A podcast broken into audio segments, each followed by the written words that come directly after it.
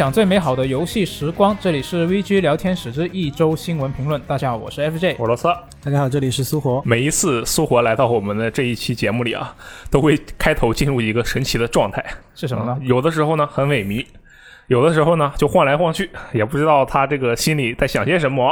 嗯而且他的眼睛一直在反光。对着镜头就很紧张。也行啊，不要紧张啊，我来给你讲一些小故事，好不好？缓解一下你这个紧张的气氛。我上周末去见了一下朋友，说是朋友啊，实际上以前从来没有见过。见网友，对，只是通过朋友介绍成为了朋友的朋友，然后想哎见见个面，奔个现，这样吧，然后就跟人家见个面，然后一起吃了饭，我们一共四个人，快乐的吃了个饭，哎，等一下，是男的还是女的？啊、算上我两男两女。哦，，OK，然后吃完饭嘛，吃饭吃什么我就不多说了，这都没不重要。吃完饭我就我们准备散伙嘛，我就说哎你们怎么回去啊？然后说哎呀那个没戴口罩，只能坐打车了。哎，其实地铁里面现在都有卖那种临时临时哦，口罩。是这样吗？这个我也不是很没有注意啊我。以为你说没有口罩，那只能在你家过夜了。那没有，他又不是住我家楼下，我们又不是在我家楼下吃饭。要是在我的啊住处楼下吃饭，那还是可以的。但是我我住的地方很远啊，啊，听说你的那个做饭一绝，啊还可以吧，一般一般啊，世界第三。行，世界第三是我瞎说的啊。这个发现有位朋友没戴口罩，然后这其实就让我开始思考我的人生。你想象不到吧？为什么我翻到一个人没有戴口罩，我就开始思考我的人生？我先说一下背景啊，这位没有戴口罩的朋友是一名女孩子，然后我觉得她长得蛮好看的。同样呢，我就在思考，为什么她会忘戴口罩？我觉得这很重要。我最后我先说我的结论，我的结论是，只有好看的人才会忘戴口罩。为什么？我首先我不好看啊，那么我就恨不得天天戴着口罩，就算没有疫情，我也想戴着口罩。为什么？因为我想用口罩遮住我这庞大的脸，这样遮住我的庞大的脸的一部分之后，我的形象看起来会好很多。所以能戴口罩，我是一定会戴口罩的。有道理。而有的人他竟然会忘戴口罩，那就说明什么？说明他对自己的相貌有着绝对的自信，或者他的相貌不一定是自信，他就是很好看。起码不觉得有他不好的感觉。对，可能他戴不戴口罩都很好看，甚至他戴了口罩比不戴口罩还要好看。因为你想啊，碰到一个人，发现他戴着口罩，你可能一刹那觉得哇，这个人很好看哎，嗯但是你知道吧，这个人可能他嘴下藏的不一定是什么东西。你想说油油爆琵琶半遮面是吗？呃，对，差不多我觉得这个意思、啊。我本来以为你我怀疑跟那个之前说为什么戴口罩，是因为你想夸一下我国防疫控疫形势良好。但那也确实是，但是我们嘛就不聊那么高层次的东西，我只想说我个人的感受，这对我的震撼啊非常的深，我就觉得你说人这一辈子能学到很多道理，而有些道理呢，其实就在这不经意间就突然意识到了，能够忘戴口罩的人，大部分都是长得很好看的人。也有可能是像像我这样粗心的人，那你会忘戴口罩吗？我经常忘记戴口罩。他会忘带 everything。行吧，我觉得啊，各位每周一个恋爱小技巧啊，这一周的恋爱小技巧就是，假设你看到一位异性，他经常忘戴口罩，那我觉得他应该可以发展一下，因为他长得应该很好看。这样的吗？我觉得这个逻辑有点问题。我没问题。OK，行吧，这个对不起啊，我就随口瞎说嘛，给大家缓和一下气氛，好不好？嗯，嗯，那么我们这周又有什么样的新闻呢？这周的新闻说起来就有点尴尬。嗯，哎，不过我们这周还是有两个重点新闻，之前已经聊过了，分别是什么呢？还不得给我们说一下？一个就是这个《审判之眼》，木村拓哉主演的《审判之眼》系列，它可能在第二座就是系列的最最终一作了。哦，就这是一个外媒报道、日媒报道的一个传闻，现在官方还没有确认。嗯啊，官当时那个消息报道里面是说，这个杰尼斯事务所是不同意这个游戏登录 PC 版，啊，登录 PC 平台。嗯然后这个世嘉说啊，不行啊，你不不上 PC 平台的话，我们这个商业上不好办。嗯，那所以就啊闹掰了，再见了。没谈好。嗯哎，我这边补充一点，当时是你们聊的，嗯，我再补充一下我的观点。嗯，我觉得吧，《审判之眼》这系列出两座挺好的。就够了是吧？你觉得？你我不要，你想如龙系列，它其实，在前期按照剧情来说，其实是早就可以玩了，后面硬硬生生的拖出来。而且，如龙系列，我我这么玩下来，有有一个传统我发现了，嗯，逢三不行，哦，如龙三不行，如龙六，我觉得起码我觉得不行。不是 他一共就七部作品，你来一个逢三不行，而且按你那个算法，那你应该把中烟啊、维新啊全算上啊。我们按正统序号来，那零也能除以三啊，呃，对不对？行吧？那他以后可以跳过三，直接出四代。咱们既然都聊到这儿了，苏活之前也确实是没有参与我们那一期审判之眼的专题电台，嗯但是他既然有想法，那我就要跟你聊一聊。聊，我觉得这个事情是这样的，你可以说如龙后面的剧情发展都跟狗屎一样，就某一些作品的剧情发展跟狗屎一样啊。嗯但是你要想的是，如果确实三代很菜，但如果没有三，那你就玩不到四，玩不到五啊，你就感受不到四条线的同时叙事，那确实你就感受不到五那么庞大的内容让你去玩耍。确实是，对不对？如果它出不到六，你就没有办法感受到期待这个回合制，对不对？行，哎，这个存在就是也有它的道理。啊，你我们不能用发展的最后一口眼光看待。这个系列，嗯，嗯，能出就不错了。你看我玩的那些游戏，什么分裂细胞都没了，那有就不错了啊。啊，确实有就不错了。嗯，当然，啊关于这个新闻本身的具体的讨论，还是请大家去听我们之前专门为他做的这个新闻评论栏目。对，我们聊了一下这个杰尼斯事务所的关于这个肖像权方面的东西啊。嗯嗯，然后另一个大新闻是什么呢？就是我们录制节目的当天，有这个 Steam 掌机突然就公开了确实，啊。这个 Steam 掌机就我们也在一个专题节目里面聊了一下，嗯聊了一下它的价格啊啊，三九九最低三九九这个美元，我觉得很不错。嗯，然后它的配置我们也聊了，然后它的重量啊、尺寸啊，作为一个掌机，在什么样的场景下，我们呃能够期待它有一个怎么样的发挥啊之类的，我们都聊了。嗯，大家可以去听一下。啊，嗯来，苏活，这个东西你有没有什么高见呢？我觉得三九九那个鸡胖确实是下了血本，啊，为什么呢？么他敢下三九九这个价格，他敢数三，既然敢数三，又可以被三整除，啊，一百三十三倍，我觉得。他确实弯下了自己心口一块肉。确实，他可能是心特别的痛，说：“哎呦，我天，为什么要是这个数？那他定四百啊 他每卖一个东西，心都被挖一刀。！”呃希望这一台掌机最后卖出的销量不是三的整数倍。我觉得掌机真的可以做的轻一点。我觉得现在很多厂商做，尤其是这种之前也爆出来了嘛，Win 十厂 Win 十掌机，嗯都太重了，真的太重了。你确实考虑性能可以，但是你考虑一下便携性啊。那这个事情，它如果真的能兼顾的话，它就不会做这种东西，它就应该去搞航天，啊对不对？啊，这个没错也是咱们都会说，但是具体怎么解决，其实不太好办。是没那么简单。对。啊，然后呢，除了这两个大新闻之外呢，这一周就比较尴尬，就没什么，就没有多少值得聊的新闻。我觉得确实，比如说这一周，我们之前就在考虑说，哎，菲尔斯宾塞先生又说了一堆骚话，我们要不要加进来一起聊一下？就比如说斯宾塞先生说，哎，PS 这个手柄做的很好，我们嗯 Xbox 手柄、接下来可能也有一些新动作。还有说，哎，我们现在开发的叙事游戏啊，比以往都要多。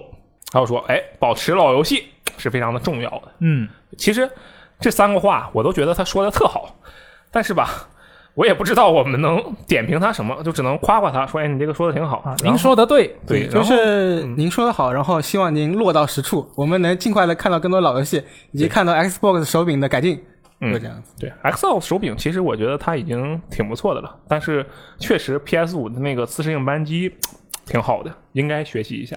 嗯，老游戏什么的嘛，我觉得我对 Xbox 现在已经还是挺满意的。至于叙事游戏，我信它，但是它这个开发速度是不是有点慢了？我也是不是很确定。嗯，那开叙事游戏开发起来也没那么容易嘛。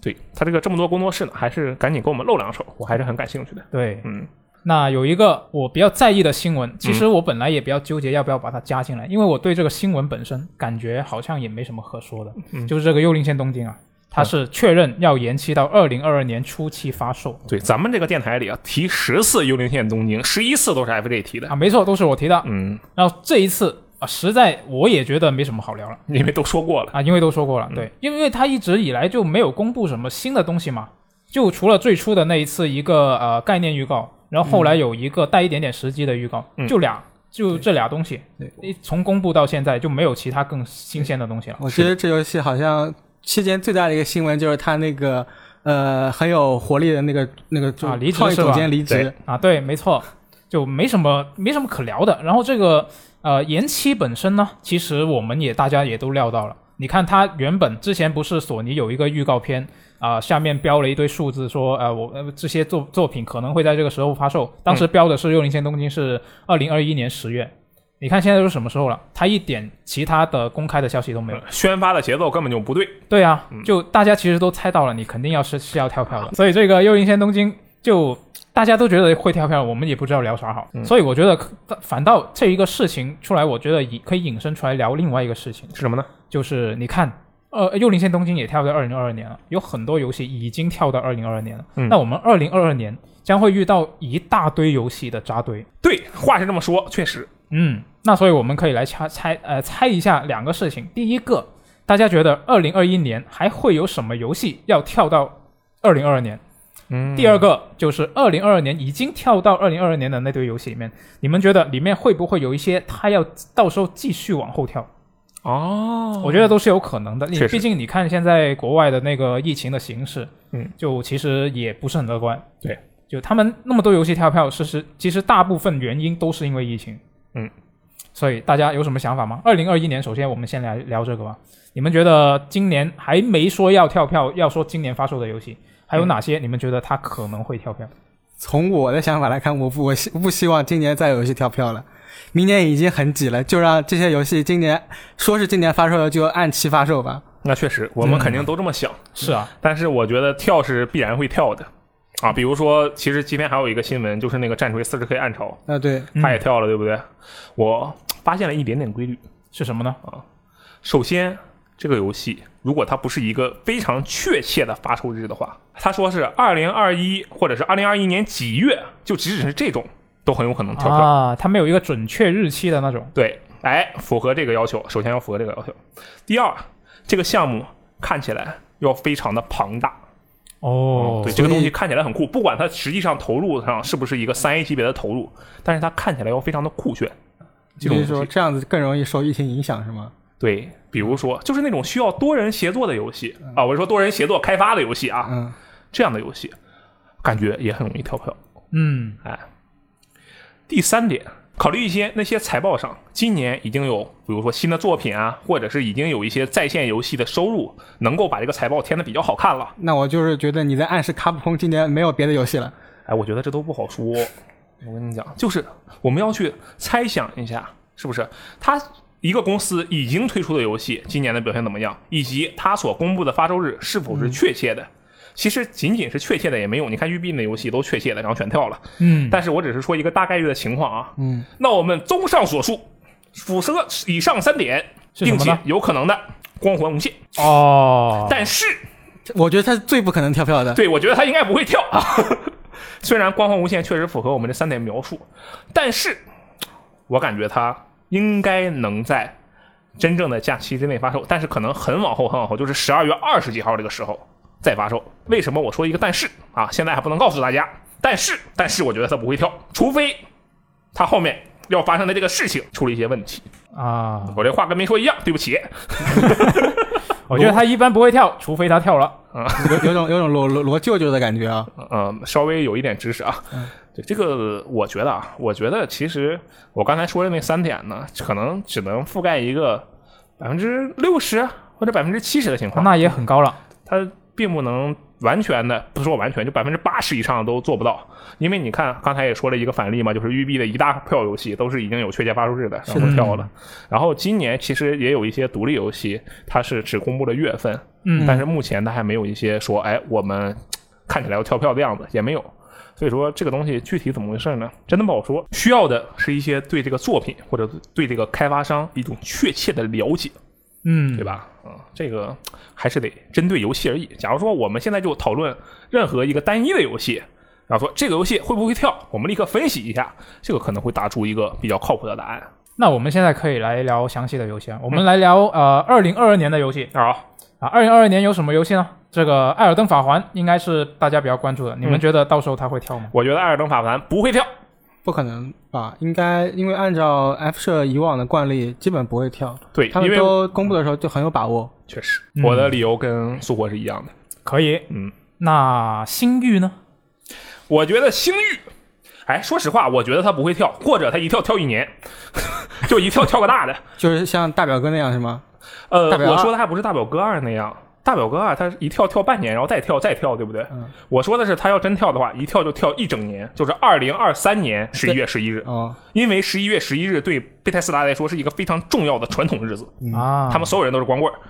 这个是我瞎编的，就是他们一定要在光棍节发售游戏。嗯，这个很重要，所以我觉得那个反而不太会跳。而且虽然星域看起来目前又没有什么实际的演示啊，或者说详细的情报啊，但是实际上它还有一年多的时间，并且贝塞斯达游戏或者说像是辐射呀。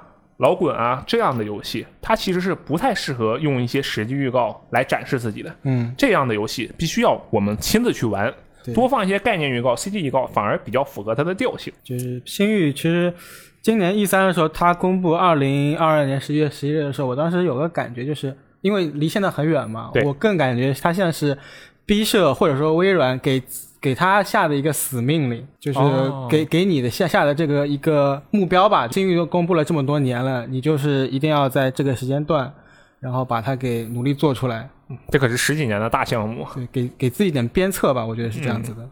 嗯，那刚刚我问两个，你们都觉得不会跳，那你们觉得二零二二年有什么游戏是可能会跳吗？找一个没有固定发售日的，我觉得它就大概率跳票。比如比如战神，嗯啊，那确实他没有说过具体的，对吧？嗯，我觉得战神啊可能要跳，跳到二零二三年去。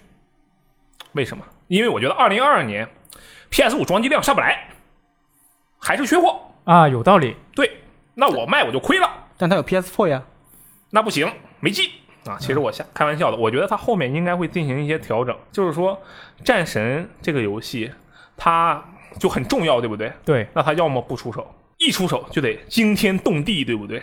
我之所以觉得战神会跳，就是因为我觉得按照圣莫尼卡的那个习惯吧，嗯，他肯定会把这个东西想要做的非常的有一些完全的让人眼前一亮的东西，嗯比如说二零一八战神的一镜到底，就类似这样的东西。嗯而在这样的一个前提下，他要想首先保持一个第一方作品的号召力，然后还要有新的内容，然后还要保证整个游戏的质量的话，而且它还是一个战神这个游戏就全新作在 PS 五上的首秀，嗯，那我觉得这个时间算上这个疫情，它并不是那么容易搞定。嗯嗯，当然，比较好的情况是，战神也是二零二二年发售，只不过是二零二二年十二月假期发售。有可能。对，我觉得就反倒是那些就是不是非常当家大作，不是非常备受关注的作品，我觉得那些反而有可能会更大的可能性会跳票。对，就是比如说，我会比较担心那两个 DC 的游戏，嗯歌坛骑士》《自杀小队》两个游戏我觉得对华纳来说，这就是当家作品了。啊，那确实是，那确实是。哎，就我嗯，就相相对那些其他的，像什么呃战神什么的，它是相对关注度没那么高嘛。嗯，就我觉得那种可能会更危险一点。我觉得哥谭骑士大概率是不太行。就我已经不只是他票不跳票了，我觉得这游戏可能就不太行。这个我就开始爆言了啊。但我觉得那个正义联盟大战在杀小队应该比较靠谱。但是那个到现在也就还没有细节公开。对，但是你看他那个演示，虽然它不是演示啊，他那是其实是个是预告。对，他那个预告，他的那个整个风格，以及 Rocksteady 我们之前玩过的 Rocksteady 的作品，你就可以去相信他。但是华纳蒙特利尔，你就很难去相信他。再加上他之前那个演示还掉帧，嗯，你就更难相信他了，对不对对？，确实是嗯，啊，所以很担心，很担心。就我是比较期待这两个游戏嘛。然后另外一个，我也就也感觉说期待好像有点奇怪，因为其实我不看哈利波特，但是我会对哈利波特背景的游戏有一点点兴趣那是因为你看了《神奇动物在哪儿》吗？啊，也不是我也没看，我也不知道为什么我会感兴趣。那反正我感觉可能是因为它是一个巫师学校的题材，我会感兴趣，可能是这样。那所以这个霍霍格沃兹遗产，我会比较期待它最后出来有一个什么样的效果。嗯，就但是这个我感觉也是跟刚刚说到的《钢弹骑士》啊、这些小队那样，就是也是属于同一类的，我觉得就都是比较危险。你既不把蝙蝠侠 IP 放在眼里，也不把哈利波特的 IP 放在眼里，你很强大哦。没有，我是觉得他们背后的开发组还不够强。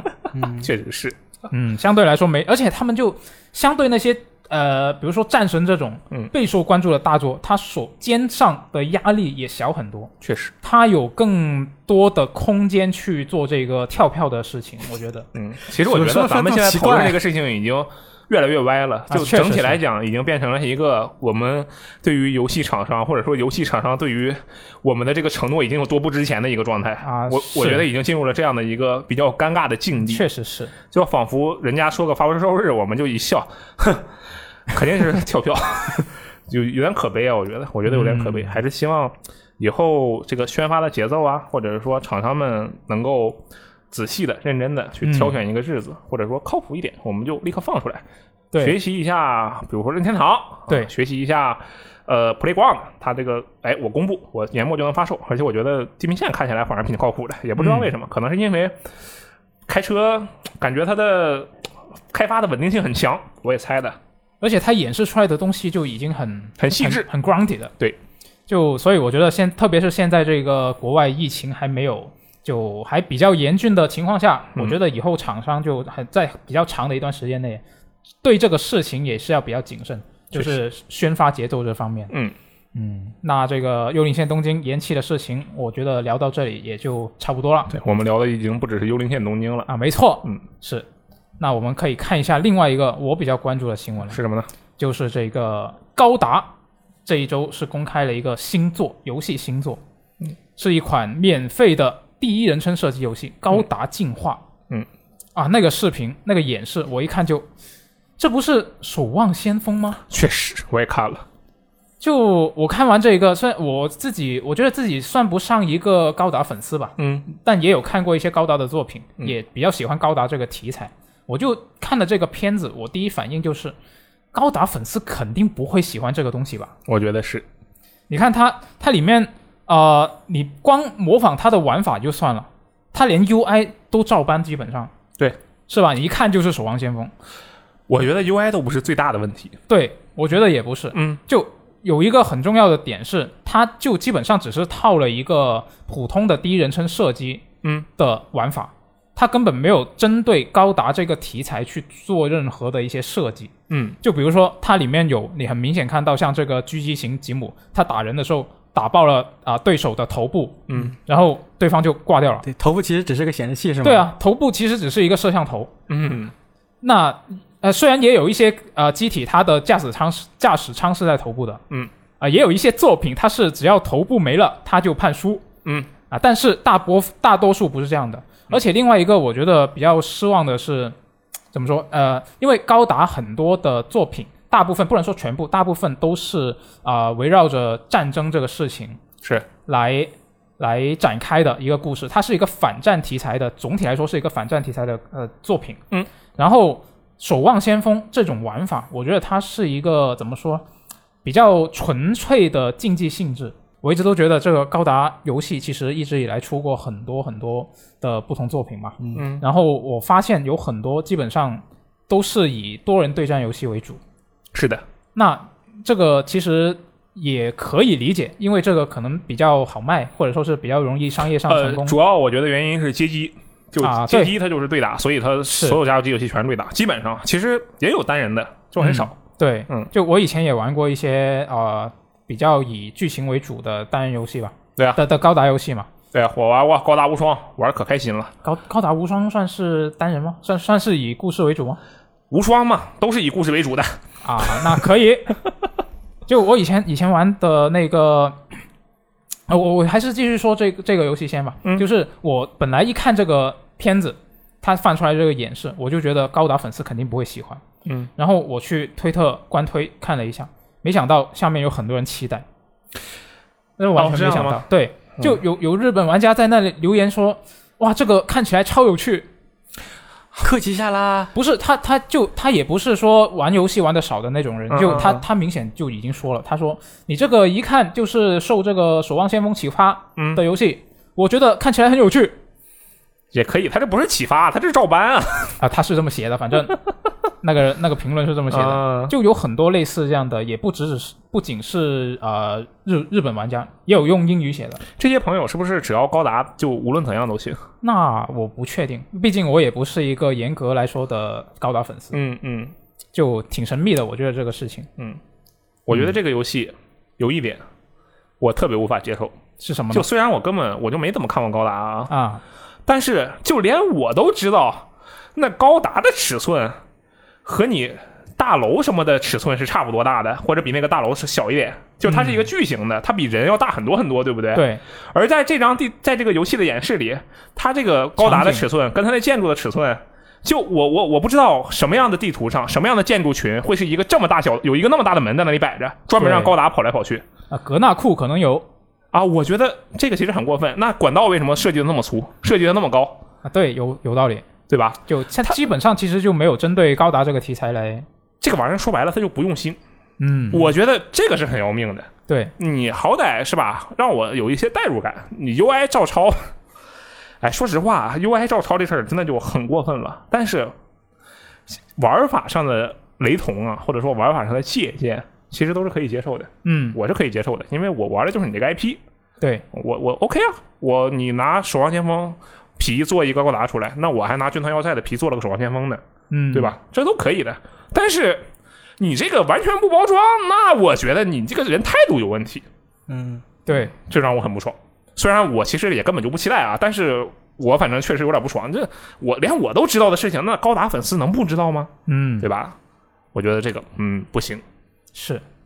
就我看到这个片子，我就想起来自己以前玩过的高达游戏嘛。嗯有一个我很喜欢的游戏，是当年我印象中是出在 PS 二上，然后我玩的时候它是一个 PSP 的移植版，就是这个高达 Seed 联合 VS 扎夫特。嗯这个游戏呢，它严格来说也是一个最初是在 PS 二跟街机上的一个对战游戏吧，嗯可以说是，但是它做了一个非常不错的单人战役，哦就把原作里面的那个故事套到了这个战役里面。嗯，就我觉得体验还是非常不错。就你基本上是可以从它这个玩法出发来重新回顾一遍那个故事。哦你作为一个呃，在原作里面没有的驾驶员，一个虚构的驾驶员，嗯去参与到这个故事里面，跟故事里面的角色一起战斗。哦，漫改游戏的那种感觉是吧？，对对对，嗯就我觉得这个这种形式是很好的。嗯，就你也可以，也不是说你非要一定要做一个叙事游戏，然后你就把什么多人的都去掉，你可以都做嘛。嗯，我觉得满足不同需求的粉丝，这个挺不错。他肯定不会做。你看他这个目前演示，他那些素材对，拿哪个素材去做单人剧，哎 没有办法做。对这个游戏真的是没有办法期待。然后我看到这个片子的时候，我还想到另外一个我以前玩的高达游戏啊，嗯就是一个网游，我记得是几年前，几具体几年前我忘了，但是有国服，就是这个敢达 Online。SD 敢达 Online 我玩过。哎，不是，我玩的不是 SD，SD、是那个 Q 版的吗？对我玩的那个是不是 Q 版的？哦，对，它是不。同的游戏。嗯，呃，那个游戏呢，呃，它是一个纯粹的多人对战游戏。嗯，然后它的主打玩法是大规模战，就是五十对五十。哇，这么爽，战地。对，严格来说是五十一对五十一。那个一是什么呢？那个一是指挥官，就是有一个哦玩家得是指挥官。我靠，真是战地。对，类似、类似这样的玩法。嗯，然后那一个游戏，我其实我本身不是喜欢玩啊、PVP 游戏的人，但是那个游戏我玩那一段时间，我也觉得挺开心的。嗯我觉得我喜欢的一个点，是因为它玩法本身其实是非常契合高达这个题材本身，就是一帮人打群架是吗？就是战争。哦，就它其实每个地图它是一个什么攻略战，它有一个基本玩法，比如说呃要把敌人的基地打爆，嗯然后你除了呃消灭敌人的机体，然后来扣分，就最后把敌人的分数类似血量那样的扣掉之后就赢。然后你也可以通过指挥官去派出这个通过消耗资源来派出核弹。然后你用普通的机体，和比如说呃五十个人里面有找一个人去专专门运这个核弹，嗯运到别人家引爆，嗯就类似这样的玩法。我觉得这一个本玩法本身它是非常契合高达这个战争的题材。哦，就但是像这一个高达进化，它的这种纯竞技的，就感觉有非常脱节，嗯，我就很不喜欢。原来如此。嗯，所以这个游戏就真的是非常不用心。哎，那我有个问题啊，问苏活的。苏活，我知道你是一位 OW 玩家，嗯，你是一位守望先锋玩家。你看到这个游戏，你什么感觉？我觉得还行。你想想玩吗？呃，玩应该不会玩，但我觉得还行。为什么还行啊？那你想，《守望先锋》已经，我我我我已经不知道几年了，三年没有更新英雄，我猜啊，嗯，那出一个高达，我就当做《守望先锋》更新新英雄了。哦，哎，我觉得可以。你 这个思路，那个预告片里面开镜，我当时一看，我说这蓄力呢，黑百合，在想这些问题，而？且看了一下，好像这个游戏的机动性比《守望先锋》的英雄机动性高一点，它上天入地的，好像嗯，呃那个在在灵活度上好像比《英英雄守望先锋》里面的角色更更更加的方便一些吧。嗯，对，人家毕竟是高达嘛。嗯嗯，啊，人家会飞，行，这个没想到啊，没想到《守望先锋》玩家的视角是这样的，觉得需要一个代餐。你说这暴雪把人逼成啥样了？我的妈呀！嗯啊，行了，这个我们就不多说了，好吧？对，啊，那这款游戏二零二二年会登陆 PC，嗯到时候看一下。就毕竟现在距离它，它也没有一个准确的发售日，我觉得它之后应该还会有比较大幅度的变化。我还以为你想说，哎，它可能会跳票，跟上一个新闻连起来了。哎，它已经在那个招公测人员了，招五千个人。哦，哎，行啊，我觉得这个游戏很微妙，是但是玩可能还是得玩一下，感受一下。啊，毕竟免费嘛。对，毕竟没有 O W M 嘛。对啊，对，没错。到时候看看什么情况嗯哎，接下来是我的回合，当然，其实你的回合还没结束啊。啊。我们这是是卡牌游戏，就一人一回合，疯狂的出。嗯那我就是裁判裁判还行。你就是个观众，你还 裁判呢？你配吗？你不配。啊，继续我开们你的表演。我们说这个《战地二零四二》啊，今天有一个新闻，我最近非常关注这个游戏。嗯，为什么？首先，我是一名呃，可以说是系列玩家吧。我从《战地二》开始玩的，嗯一直玩到现在。《战地一九四二》《战地二》《战地一九四三》《战地二一四二》《战地三》《战地四》《战地五》《战地硬仗》《战地一》，我都玩了，而且每一座少则几十小时，多则成百上千吧。啊，嗯，两千肯定是没有了，一千多应该还是有的。当年玩这个《战地二》的时候，太沉迷于他那些不标准的普通话了。发现敌军装甲切，发现敌军主机手，啊，就类似这样的一些语音，听起来非常的神秘。嗯那么这次《战地二零四二》，它之前就公布过，说，哎，我们这一次啊，游戏里会有 AI。对，然后呢，他这次新闻又强调了一下，说我们这次的 AI 可能会比较的多，是不是？比如说你玩家呀，一局一共一百二十八个人嘛，嗯，那我这一局里玩家一共是一百二十个或者一百一十个，那么剩下的位就全拿 AI 补上。嗯，这样的话，假设又有一个新的玩家要进来，它就会自动替换一个 AI。啊，这个技术还是不错的。同样呢，他还强调了一下说，玩家还可以玩单人模式。这单人模式是什么意思呢？就是单人模式啊，除了你以外，所有人都是 AI。嗯，然后他也解释了一下这个 AI，我看了一下他那个原文，其实，呃，这个 EA 的开发者说了很多，他说我们想要跟玩家仔细的交流一下《战地二零四二》的状态以及它的一些信息，然后他说，呃，我们这个 AI 想要让它变得有挑战性，能让玩家感受到游戏的乐趣，也不输于跟人联机的游戏的乐趣。但是，一些这个限制，我们的 AI 不能选择专家，不能使用像滑翔翼啊这样的高级设备，但是它也可以进行的正常，比如说开车呀、开枪啊这些事情都是没有问题的。嗯，然后其实看到这儿啊，我就在思考，我说游戏中的 AI 到底怎么样？就比如说啊，我们举一个举两种例子，第一种纯单人游戏里的 AI，像那个《王 Pigo》就是那个《最后生还者》初代那个艾莉那种吗？呃，对，可以，他也算，他就是啊，对，嗯，但我说的不是那种跟随式的 AI，那是主要 AI 了，他肯定是要做的很好，对不对？对，啊，我说的是那种 GTA 这样的，哦，路人是吗？对，开放世界里的路人。然后我就在想，一个怎样的 AI 才能让我感受到乐趣？GTA 那种就是它会有一些真正它在那个环境上应该有的反应，就是比如说你刚才提到《最后生还者》，对不对？嗯，最后生还者里，艾丽的 AI 已经很棒了。他比如说我被我乔尔被这个脖子给哎呀勒住的时候，艾丽会冲过去，啪一板砖甩他脸上。我觉得哇，这小女孩真勇。当年 E 三上展示这个内容，台下所有人都在欢呼，哇，真酷。然后我觉得这个确实挺不错的啊。嗯但是实际上你要玩多了的话，也不用玩多了，你就在开头的时候，你只要回头看一眼，你就会发现，艾丽这个 AI 啊，它应该是技能限制，就有一些出戏的情况。比如说，你乔尔在那里潜行潜行，躲避敌人的目光，然后从一个掩体跑到了另一个掩体里，对不对？嗯然后他就光明正大的从敌人面前走过去。大摇大摆的走了过去，然后敌人看着他也没什么反应。对对，就类似这样的情况，其实很常见的，有一些出戏。而在 GTA 里呢，就不说 GTA 五吧，就 GTA 的每一座里，实际上我们为什么会觉得，哎，GTA 这个游戏就仅仅去上街揍揍人、牵辆车都很有趣，就是因为，哎，它的 AI 好像是能够去带入到现实的生活中的。说我现实中抢辆车，这个人是不是可能就吓跑了，或者是他可能会反抢我呀？或者是我在街上开开枪，然后所有人都在那啊四处乱喊，然后跑路啊，就 AI 带来的乐趣到底要怎么界定？我一开始在思考这个问题，后来我就得出了这个结论，我说，哎，我认为啊，是我自己认为啊，我认为 AI 的主要乐趣就在于它在游戏设定的背景下能不能符合，能不能做出一个符合我们认为它该做出的行为。因为嗯实际上啊，实际上我在我在大街上真的开了一枪，可能根本大家都不会跑，大家是咵给我摁住了，你干什么玩意儿？这维护社会治安，就大家都见义勇为，可能是这样的。但是我肯定，我作为主角嘛，我心里想的是，你们都给我跑，我就是最厉害的。对，嗯这就是我来判断一个 AI 怎么样。那么，同样的，我要把它带入到多人游戏里去。多人游戏的 AI 在什么样的程度下才会让我感到满意？它既不会特别难，又不会特别简单。我觉得这其实是很难的。特别简单，我有一个例子，这个应该很多人都玩过的游戏啊，就是那个英雄联盟。英雄联盟的人机以及 DOTA 的人机吧，就那些类 DOTA 的游戏，它的人机里面的 AI 都特别的傻，而且就算你把它填成高难度，它在行为逻辑上也没有办法胜任，它只是能数值变得更强大，或者它发育的更好，但是它的整个行为逻辑是没有改变的。嗯嗯，对，就这样的情况下，我会觉得，就算它数值提高了，这个也没有什么意思，失去了一些乐趣。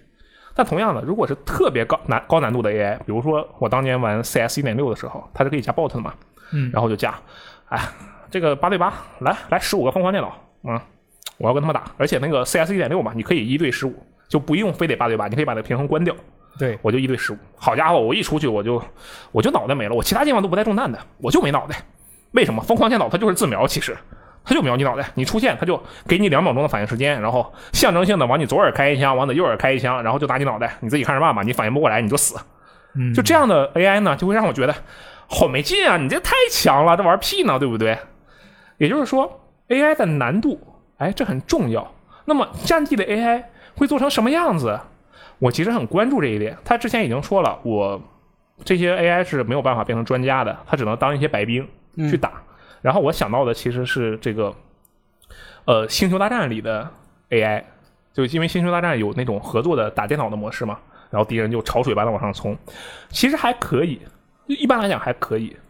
然后我就想到了一个更关键的一点：什么样的情况下 AI 的表现无论如何我都会很喜欢它？你们能想到吗？是哪个方面呢？有没有提示？就是多人游戏方面，怎么样的情况下，一个多人游戏的 AI 无论它表现什么样，我都会很喜欢它？能不能想到？是不是很难想到？很难，很难想到吧？我现在就来告诉你，是什么呢？我来举一个特别现实的例子：《堡垒之夜》。堡垒之夜。《堡垒之夜》里有 AI 啊，嗯，然后《堡垒之夜》这个游戏，我跟真人打水平很差，一般吧，不能说很差，但反正绝对不是强，因为就是搭房子搭不过人家。嗯，然后呢，这是第一点，这是一个前提。另一个前提是，《堡垒之夜》这个游戏有通行证，对不对？对，它有各种各样的任务，对不对？它有一些任务呢就很奇怪，说你用这把枪杀掉一些敌人，这个相对来说还是比较正常的。你落地十秒钟之内干掉一名敌人，你从这个藏匿点蹦出来的时候，在敌人面前跳个舞，你在敌人旁边五五米之内待二十秒不被发现啊，不不死亡，类似这样的内容。你让我跟人去打做这样的内容，那可太难了。但是你让我跟着 AI 做这样的内容，就会变得很简单。所以我会觉得，哎，像这样的游戏，无论它的 AI 是蠢还是特别的机智，我都会觉得非常的好。或者说它蠢的话会更好，因为我玩这个游戏并不是奔着它的竞技性去的，我就要做做一个 collection 游戏，我就是要完成那些任务。啊，哎，从这里转过来，我们说回今天的主题。不好意思，这个铺垫很长。《战地二零四二》战地系列是一款怎样的游戏？它有各种各样的小任务让你去解锁。就比如说，哎，你用这把枪干掉多少个敌人，这已经很正常了。你用这个枪爆头，你用这个枪，呃，你用这把刀去扯多少个敌人的狗牌，你在某些地图做某些行为。它有很多很多这样的任务，通过这样的任务，你才能解锁枪械或者是枪械的配件啊。当然，二零四二它还没有确定说就是这么解锁的，但是它很多做都是这么做的。嗯嗯，那么在这样的情况下，假设有非常多的 AI，而且是相对来讲没那么聪明的 AI，而我作为一个单人玩家，或者说我通过打 AI 可以去解锁我这些武器的话，我会觉得非常非常的开心。这真的很重要，很重要，因为。以前我的战地体验，除了战地二以外，我的所有战地体验都不完整。为什么？因为战地二我玩的是盗版，我可以解锁所有东西，所以我的战战地二体验是完整的。而后面的战地，我的体验都不完整，就为什么？因为我在网站上我没有办法用喷气机去杀人，我就是不会开飞机，那他那些东西我就是没有办法解锁，我没有办法用喷气机杀人，那我就是没有办法解锁它升级的项目。那我就很难受。但是如果打 AI 的话，我觉得我有信心，我就开飞机还能杀人，我还能抢得着飞机。就是这样的内容让我觉得《战地二零四二》加 AI 是一个非常好的行为。这其实可以说是一种逃避啊！我自我检讨一下，我觉得这其实是一种逃避。真正的大佬，我就跟人打，我就刷人，但是我作为菜鸡，我就希望我能打 AI，同时我还能解锁这些东西。嗯，哎，看到吧？这就是为什么我对《战地二零四二》这次有 AI 非常满意。那你这样子不就是你直接去开一个一百二十七人的 AI 房，嗯然后快速把这些刷完，然后去打大战场？哎，我觉得很多人都会这么做啊，但是我不会，我是一个有素质的人，我只会去刷那些我真的是没有办法完成的东西。而且啊，这个游戏它有一点很重要，他说跨平台联机加跨平台存档，对不对？嗯，那我觉得，哎，有跨平台存档，那我在这边把这个数据啊，把我这个分析机什么的解锁解锁，然后我再去另一个平台上，比如说我在这个呃 PC 平台上，我可能玩的很菜嘛，因为大家都是剑术大佬，然后我再拿这个进度去主机上玩一玩，我觉得我会体验会比较好。嗯，不过我觉得苏国那个担心啊是有道理的，可能很多人都会去依靠上来我就打 AI 去，然后就去解锁这些内容，但我觉得应该会腻。因为其实就跟刷刷刷一样嘛，你一直刷，那 AI 的逻辑你都摸清了，你玩就没有意思。但战地嘛，它就是一个与人斗的游戏，就是，哎，哥们儿，给我扔个医疗包，然后就他就在旁边蹲起，我没有医疗包，那怎么办嘛？两个人就开始雇佣，就类似这样的那种。我觉得应该不会有那么多特别功利的玩家吧，我猜的，我也不好说。啊，我就是这种特别功利的玩家。那你真的，你如果玩这个游戏的话，你真的会先拿单人都解锁好吗？呃，可能会，就是我会为了，比如说他，假如说我不清楚啊，就嗯假如说他有一些什么每日的任务，嗯，我今天呃，他每日都有这样的任务，我可以上去完成了，我就领取一些奖励。嗯，那今天是工作日，嗯我觉得我没有什么时间玩游戏，我就不会去我打人机，啊、不会去打呃跟人玩，我就会去刷这个人机，把这个任务做完了，睡觉。哎，我觉得挺好的，我也想这么干。是对啊，那我觉得他有这个选择的话是挺好的。嗯，嗯，对吧这个这个游戏，我觉得他当时公布 AI 的时候，大家心里想的就是一句话：只要打 AI 能解锁解锁物品，能解锁进度，这游戏我们立刻就买。结果他、按照他这个说法，应该是可以的。那很好。嗯，好，接下来是你的回合了。嗯，接下来是我的回合。嗯啊，哦，我的回合呢，聊一下这个《三国志十四》啊。其实呢，我没有玩《三国志十四》，然后呢，它这个新闻本身，它是说这个《三国志十四》要推出一个跟一个管人品牌啊，就 VTuber 的品牌，叫做彩虹社这么一个品牌，它要出一个联动武将。哦，那实际上这个 VTuber 呢，我也不看。那我为什么要聊这个新闻呢？为什么呢？啊，就是因为这个新闻让我联想起来以前，呃，还是跟一大群人一起看追这个 AKB48 的时候。嗯，AKB 四十八。没错，我们当时候当时就在当时是比较流行，其实现在也是了。大多数三国志玩家说你最喜欢哪一代三国志？有很多人会说三国志十一。对我认识的大部分三国志玩家都最喜欢三国志十一，对，那为什么这个三国志十一跟 AKB 有关系呢？那有关系吗？有关系，什么关系？就是当时啊，我们有呃那个粉丝群里面有很多人就开始啊、利用这个《三国志十一》，它里面有一个啊、功能比较强大的内置的武将编辑器，嗯，然后呢，那些人就把因为 AKB 不是很多成员嘛，是。他就把呃《三国志十一》里面的武将通过那个编辑器把他的照片换掉，把他的简介文案换掉，换成 AKB 里面的成员，就是相当于打了一个 AKB 的 mod。对，类似自己做。做了一个 mod，哇，那好爽啊！是，那他就把整个所有的那些武将全部换掉，就是变成了一个呃 AKB 成员整个团穿越到这个三国时代，嗯然后开始群雄割据这么一个剧本嗯三 AKB 四十八制，啊，可以这个名起的有点瞎有。点奇怪、嗯啊。那但反正呢，反正当时候就很多粉丝是这么玩的，就当然那些人也是本身也是游戏玩家了，嗯，然然后他也喜欢 AKB 就这么干。当时我自己也有用来改过，就是它那个内置编辑器，它当时我印象中好像还不是像现在那样分开卖，我嗯。具体记得不是很清了。但是当时也我也有用过，就是自己去编写它每一个武将，它不是有一个呃类似类似于它的历史什么的，嗯，然后我们就在里面写，就在里面写那个介绍那个成员有什么生平什么什么什么什么的。哦哦，然后去找他们官方的那种公示照，就是正式的那种呃像证件照一样的东西，OK，然后把它换上去，哦，然后就每天我们就在群里面交流。哎，这个大岛优子他已经打到了这个徐州了，然后就大家在分享这些事情。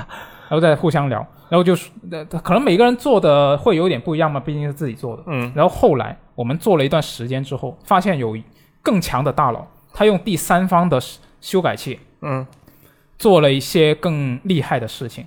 他是把整个团，包括当时开始出现的国内的分团，嗯啊，现在已经独立了，但当时还还是属于 AKB 的集团里面的那个 SNH，以及它的、呃各种的里面的队伍都做进去了。就它里边一边一般来说是一个团里面会有三到四个队伍，嗯，然后每一个队伍它就可以做一个势力，因为人太多了。哦，然后他们就一帮人在这 AKB 的大陆上进行群雄割据是吗？没错，就上面每一个势力全部都是 AKB 整个集团的人。然后所以打仗的时候就是一个美少女，然后带着一堆骑兵去打另一堆美少女，带着骑兵是这样吗？对，类似类似是这样的。哦然后当时是有一个呃功能更加强强大的第三方编辑器嘛，嗯我印象中那个编辑器是除了那些基本的换图片啊、换文案啊那些之外，它甚至可以改技能。哦，就当时《三国志十一》，我记得是它的技能是比较单一的，嗯。就是你一个技能是什么，它就是什么。嗯。然后它那个编辑器，它是可以把不同的技能组合起来，哦，那多个技能组合起来，它就成了一个新的技能。嗯，那通过这样的排列组合，它就给啊、那个作者，他就给每一个成员，他都整了一个完全全新的技能，名字是新的，嗯。效果呃，它也是原本那些技能衍生出来的，但你非要说的话，它也是新的，啊，是吧？？那体验就，当然这个平衡性方面就不太行。哎呀，这要什么平衡性啊？那确实，呃，嗯粉丝作品要什么平衡性啊？嗯，那所以当时是啊、他做了这个作品，当时叫《繁花战记》，哦然后那位大佬还一直在更新现在还在更新吗啊，？现在没有，现在不知道，现在不知道当时一直在更新。啊啊就不断的加入一些新的成员，因为当时其实 AKB 还在比较鼎盛的时期，一直会有新的成员加入嘛。现在不也有吗啊、现在也有 啊，现在没那么鼎盛，？OK OK，就当时一直更新，一直更新，一直更新。哦，然后我跟我的一些小伙伴也玩了很长的时间，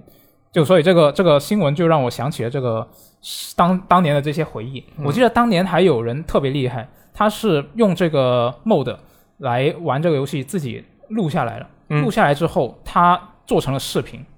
哦，哎，这个事儿其实，在《三国志》这个圈子里也很常见，就是说他自己做一个剧本，然后讲故事，相当于、这个其实还挺常见的。就他还加上了旁白配音，哦就是做的像是历史纪录片那样，就很就酷。一个美少女带着一堆兵去打另一个美少女，然后对对对像纪录片，但是是我这画面太美，我不敢想。啊，就很酷很酷。就当时我也在看那个东西。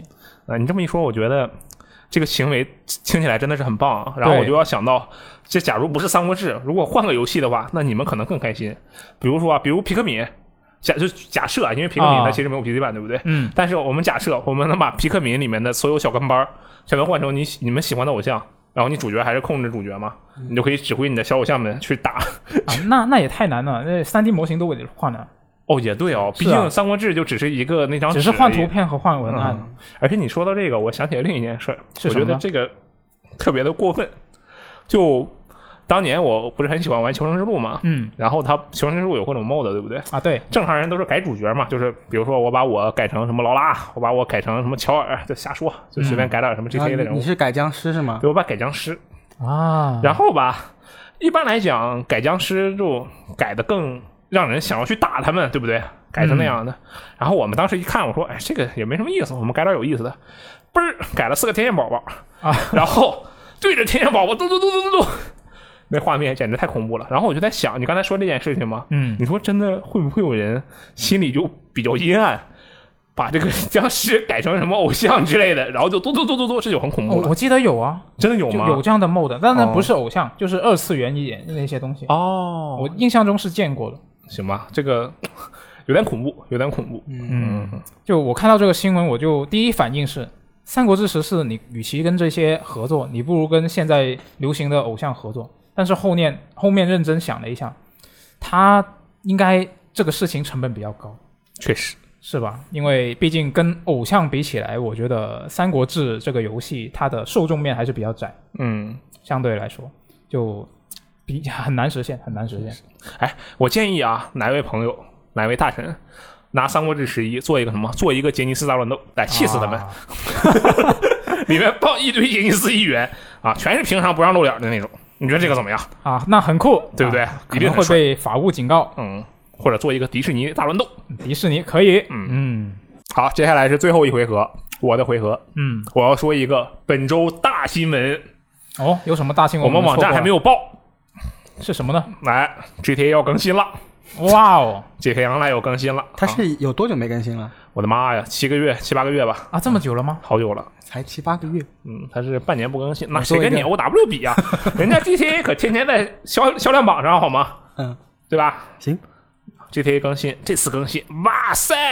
我之前咱们聊 GTA 六的时候，嗯，我不是说我说 GTA 肯定在憋个大的吗？对，怎么说呢？它这次的更新啊，虽然确实是个大的，但是跟我想的方向就不一样。不够大。不是不够大，就方向完全不一样。我当时猜的是，我说这个东西它没准后面要加地图的嘛，我当时是这么猜的，对不对？嗯我觉得它可能要把它放到年末再更新进去。我先嘴硬一会儿啊，说不定我猜的还是对的呢。它这次的更新其实也很大，是什么内容呢？车友会，车友会，对你们听着可能没什么意思啊，但我得告诉你们，就这个汽车文化在 GTA 里是非常重要的。嗯，而这次 GTA Online 的大更新就是地下车聚会。哦哦，，地下汽车聚会，我的天呐！我当时看完那个预告片，我整个人就不行了。我说这个东西是什么东西？就是二零一三年游戏发售以来，我们最想要的东西啊，也不代表不了所有人啊，我最想要的东西，以及像我这样比较喜欢车的玩家最想要的东西，车友会你们聚在一起然后干嘛呢？就显摆车，然后竞速，然后比漂移，大家烧自己的胎，看看谁的车最酷，还可以跳到车舞。有点能理解。对吧？我跟你讲，这种内容是 GTA 系列一直以来，也不能说一直以来吧，很多部作品中非常重要的内容。它这次会更新一个什么？它我看了一下官网啊，它现在还没有出中文的通告，是英文的，我就大概扫了一下，嗯，是这样的，说这个更新了一个地下设施，玩家进去之后啊，交一定的会费就可以开始参与车友会了。这车友会下面的空间是什么样的？玩家可以在里面显摆自己的车，嗯进行各种各样的改装与尝试，嗯，加什么氮气啊，跟别的玩家一起漂移，跟玩别的玩家跳跳舞、比比赛这些内容。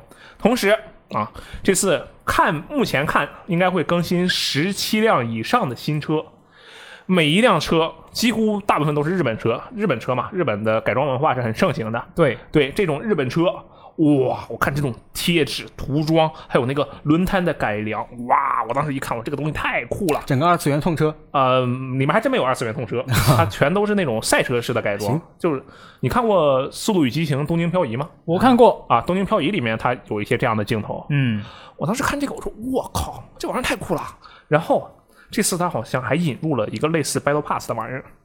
他原话是这么说的：“他说，哎，你到达了这个地下车友会的这里，随着你等级的提升，你会解锁不同的奖励。”我一听这个，这好像就是 Battle Pass 啊，对不对？嗯，而且我看到了预告片的几个镜头，好家伙！你知道在 GTA 里漂移不是做不到啊，是比较难的。但是它这个预告片里有一个四辆车并排漂移的镜头，并排漂移。对，就它是是实机还是只是预告？呃那个 GTA 它的所有的内容其实都是实机，哦它没有预告，它就全是实机，要么就是它的过场动画里截一段出来。啊，嗯，当然你可以说那个四辆车并排漂移可能是这个是过场动画，但我觉得应该不是。你要知道漂移这个东西在 GTA 五里不太容易，然后它既然能四辆车并排漂移，那就是它可能专门为漂移做了一个什么系统。哦，哎，我觉得这个就酷爆了。而且我突然想起，我在大概五年前啊，还是四年前，看过一个玩家自制的视频。当时那个玩家制作了一个视频，什么视频？叫做《改装车与法外狂徒》，就是一个 DLC 的那种预告片的感觉。嗯，然后法外狂徒的内容是什么呢？法外狂徒的内容是你扮演警察去追那些那个汽改装车，然后改装车的内容就跟他这一次要更新的内容几乎没有区别。大预言家。哇，我觉得太屌了。然后，而且他在官网里也说了，说这个我们后面呢，他原本有一个追追逐式的竞赛竞速任务，嗯他会对此进行一些改良。我怀疑他其实开着警车追人的任务可能也有。哎，这次改装车，我看了几个他已经给放出了预览的新车，我就激动的不行。我去，这卡林啊，就是我说现实的牌子啊，嗯，丰田啊，本田、斯巴鲁，呃，马自达。我当时一看，哇，这些车全都能改，哇，太爽了！不知道我的钱够不够，我就非常的激动啊！我现在发现了，我说这些啊，可能大家听着都没什么感觉，但是真的改装车啊，汽车文化是 GTA 很重要的一部分。如果说 GTA 的支柱有三个，第一个啊，这个讽刺美国社会嗯，啊，这是第一个；第二个就是呃烧杀抢掠吧，啊，第三个就必须是汽车文化。啊，就是它每一代其实都有改装车这个系统是吗？那完全不是呢。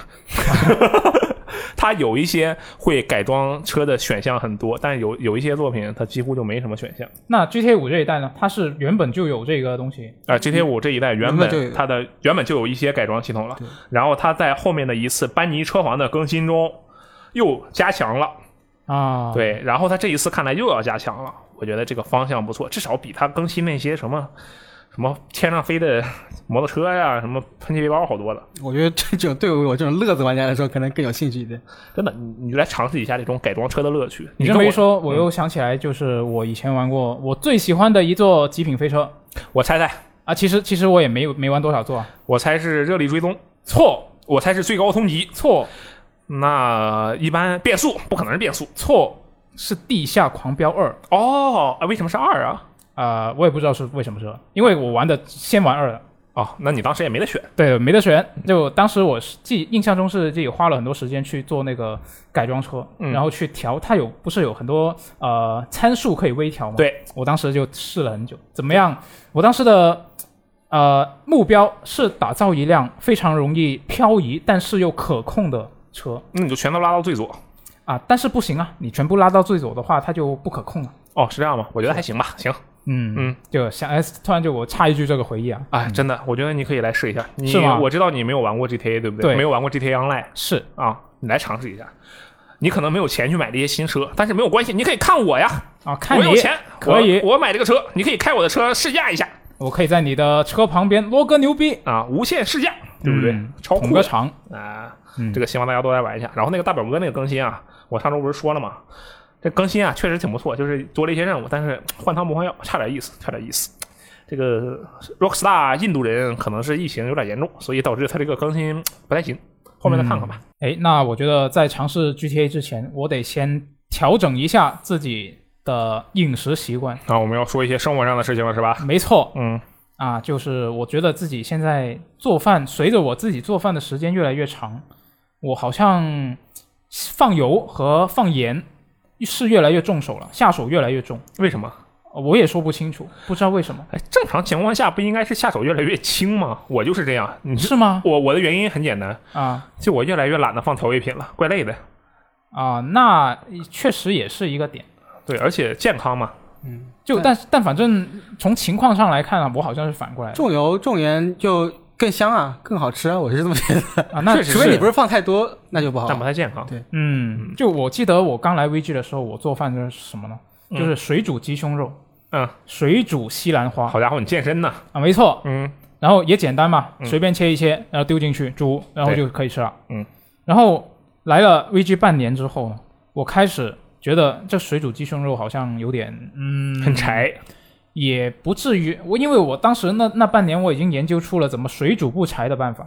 这么厉害呀！没错我猜一猜，是不是拿什么薄膜包一下，然后再扔进去煮？啊，其实没有，就是不要煮那么久，原来是不是很简单啊？啊？好的，啊，然后呢，我来了半年之后，我就开始开始研究我是不是用油煎一下比较好吃。挺好的呀，我觉得煎一下鸡胸肉是吧？对对对，嗯那我就开始煎了。嗯然后煎了鸡胸肉之后，不是还会锅里剩下一点油吗？嗯，然后我就把那个水煮好的西兰花拿进去拌一下，稍微炒一炒，啊，挺好的，挺好的。是挺好的。嗯，然后来 VG 一年之后呢，啊，我开始不吃鸡胸肉了。为什么？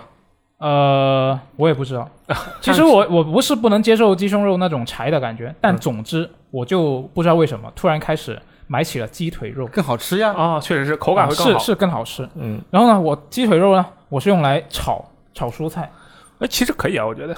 是可以。嗯，然后到了现在，我还是炒东西，但是呢，我放的这个油和盐都放的更多了啊啊！你有看那个美食家王刚的视频吗？嗯，我看过。大火宽油，啊，你知道什么叫宽油是吧？嗯，啊，我现在炒菜就宽油啊，这么厉害啊？没有他那么宽啊，啊，没有他那么宽啊。但是我经常，特别是炒鸡蛋，我就会基本上我有我住的地方有一个那种小的油壶，嗯，就把油倒进去，然后再用嘛。对。然后我现在如果我是炒鸡蛋，我就不会用那个油壶，我会往摆在地上把那个油桶端起来，直接用那个倒进去。那你打算倒多少啊？那是啊，对，因为确实我发现炒鸡蛋，你如果油小的油油比较少的话，那确实不好吃其实还好，我觉得可能是我口味要求比较低啊，啊。而且我觉得你这个发展啊很危险，是啊，接下来你可能就要吃炸鸡肉了，啊，炸鸡肉和炸西兰花，有有可能是不是有可能啊？有可能，有可能。那我啊、不至于，不至于。就你说起油炸的话，我可以分享一下，我之前试过有一次，我是自己尝试做这个油炸的薯条。怎么样？嗯，这个事情本身就很麻烦，为什么？就是我当时是买了一个特别直径特别小的锅，嗯，然后我为什么要买这个锅呢？就是为了能够尝试一下油炸食物。嗯，因为如果你这个锅直径大的话，你费的油就更多啊。对，很费油。是啊，那我我买那个锅好像直径只有十十厘米不到，好家伙，比 Switch Lite 都小。没错，嗯，但也还是非常多油。然后我当时炸、炸完东西之后，我而而且我还没没盛到那个锅的一半呢，嗯，就勉强把那个薯条没过没过去了的程度。那炸完出来之后，那个油还是剩下很多。对啊然后我花了好像好大概一周，我才把那个油用完。就是把啊也也没有用完炒菜。对，也没有用完，就是剩下的觉得放的太久了，不能吃了，嗯我就倒掉了。OK，就实在油炸东西这个，实在是不适合家里做这个事情确实，你可以用空气炸锅呀。啊。对我现在有空气炸锅了，就很快乐那玩意儿清理好像不太方便啊。听说的，我也不知道。啊，确实是。但是我会在底下垫一个锡纸，这样就我直接把锡纸丢掉就完事了、挺方便的。是好，啊。但是呢，就回到刚刚那个话题啊，我现在真的是放油和放盐我都放的特别重。我昨天还是前天，我隔了很久重新买了一次鸡胸肉，因为鸡腿肉卖完了。嗯，然后呢，原来是没得选。没错，嗯是没得选。然后呢，我就像以前一样把它切块，切成比较大概一厘米厚，嗯，然后呢就开始调味。调完味，最后做出来那个菜，吃到嘴里的时候，我才意识到盐放多了。啊，我也不知道为什么，就是那你还顺利的吃得下去吗？啊、吃还是能吃，就是有点咸。哦，我要是盐放多了，我可能就会把它看看，要么冲冲水，要么干嘛的，我吃不下去，可能就。冲水没有用，它已经渗到里面去了。哦，行啊，这没事儿。你知道有一种说法啊，说人越长大，嗯，愿意越愿意吃口味重的东西这样的吗？啊？为什么呢？因为啊，你已经在这个成长过程中感受到了人世间现实中的酸甜苦辣，我以为你要说年纪大了，这你想个味觉会退化吗？那可太没劲了，好吗？我们这要正能量一点啊！其实我觉得我们现在在见证那个 FJ 厨艺慢慢进步的过程。那油放的多了，算厨艺进步吗？不是，我是说，就是有更多的花式来处理这种饭那个食材了。那确实是。就我觉得现在做的东西肯定比刚刚开始自己做饭的时候要好吃多了。那那你是你加油加盐，那什么东西不比原来更好吃呢？没错，我现在经常做一个非常简单的菜是什么什么呢？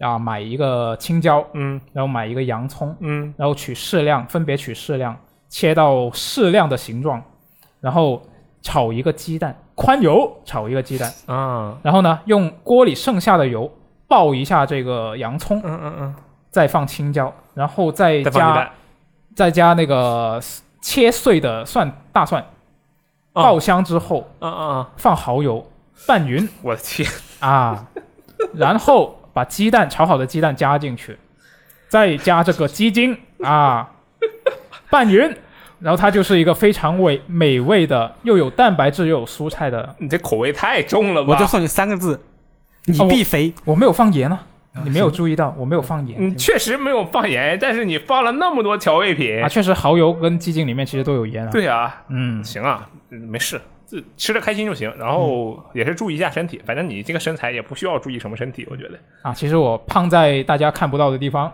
就足够了。我觉得啊，真的吗人啊，这一辈子不要搞得什么完美，只要在别人能看到的地方做到相对比较好的程度嗯，就可以了。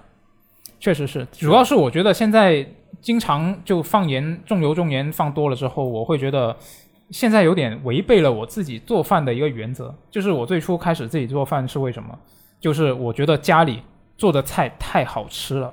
嗯他我爸是一个厨艺非常不错的人，嗯然后呢，他就是好吃的源泉基本上就是啊，当然这个手艺也有关系啊。嗯。然后另外一个原因就另外一个源泉就是调味料放得多，嗯，所以我家里的饭特别好吃那好羡慕啊！然后你竟然还这么说，我去啊。没有，我以前很胖的，哦，是这样我现在基本上是后来我自己做饭之后才变成这样。哦哦哦，那所以我觉得后来自己做饭之后是比家里吃饭健康多了。是我家里有多不健康呢？我可以举一个例子，我去麦当劳买一个巨无霸套餐，嗯然后把薯条换成玉米，嗯，把可乐换成无糖，嗯那我这一顿饭就比家里吃一顿饭更加健康，是这么一个程度哦啊！但是说实话啊，就巨无霸那个配比还是蛮均衡的，啊，是，确实是。嗯，所以我觉得现在自己就距离自己做饭的那个初衷好像有点偏离了，我觉得你这个人啊很有追求，是吗我觉？得我到现在做饭跟我最开始做饭的初衷都没有偏离。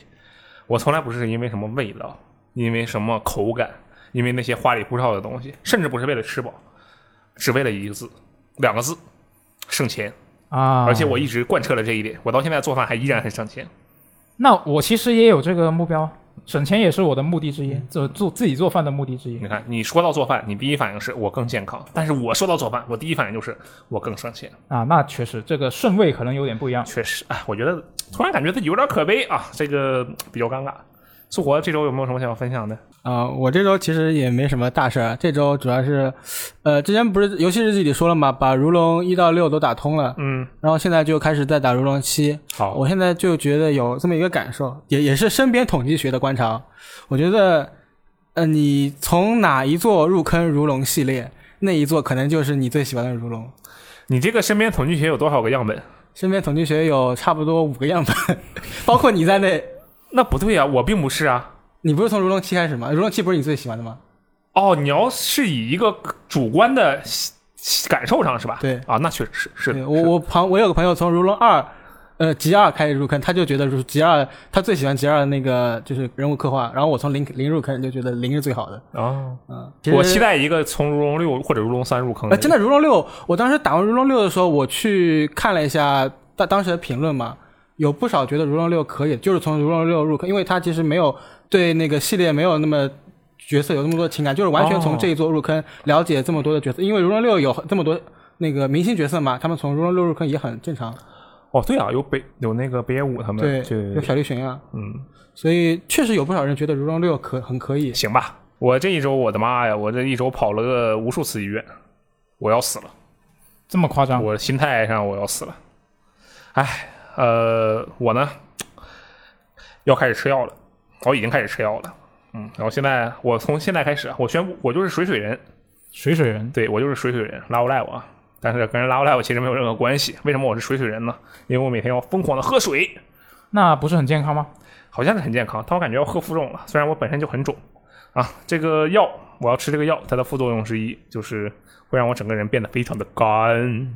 它会，它是让你变得干，还是会让你觉得口渴呃，让我变得非常的干，啊？我的手啊手脚还会开始脱皮。这么夸到时候给你们，当场表演一个蛇男蜕皮，这么酷呢？对吧？啊，到时候我以后啊会逐步的记录我这个吃药的过程，因为这个吃药好像得吃几个月呢，对，啊时间还这么蛮长的。对，来，我们以前我们现在不是有每周一个恋爱小技巧吗？嗯啊，接下来我们加更一个每周吃药小技巧，对吧？而且，哎，刚才我不是说了一句嘛，就是刚才忘了聊到什么话题，我说人呐，能在别人看到的地方做得好就不错了。嗯，我觉得这个就跟我吃药这件事情息息相关。具体怎么回事呢？啊，我们留到下一期再揭晓。下一期可还行？啊，好，以上就是本周的一周新闻评论啊，我们下期节目再见，拜拜。拜拜。拜拜。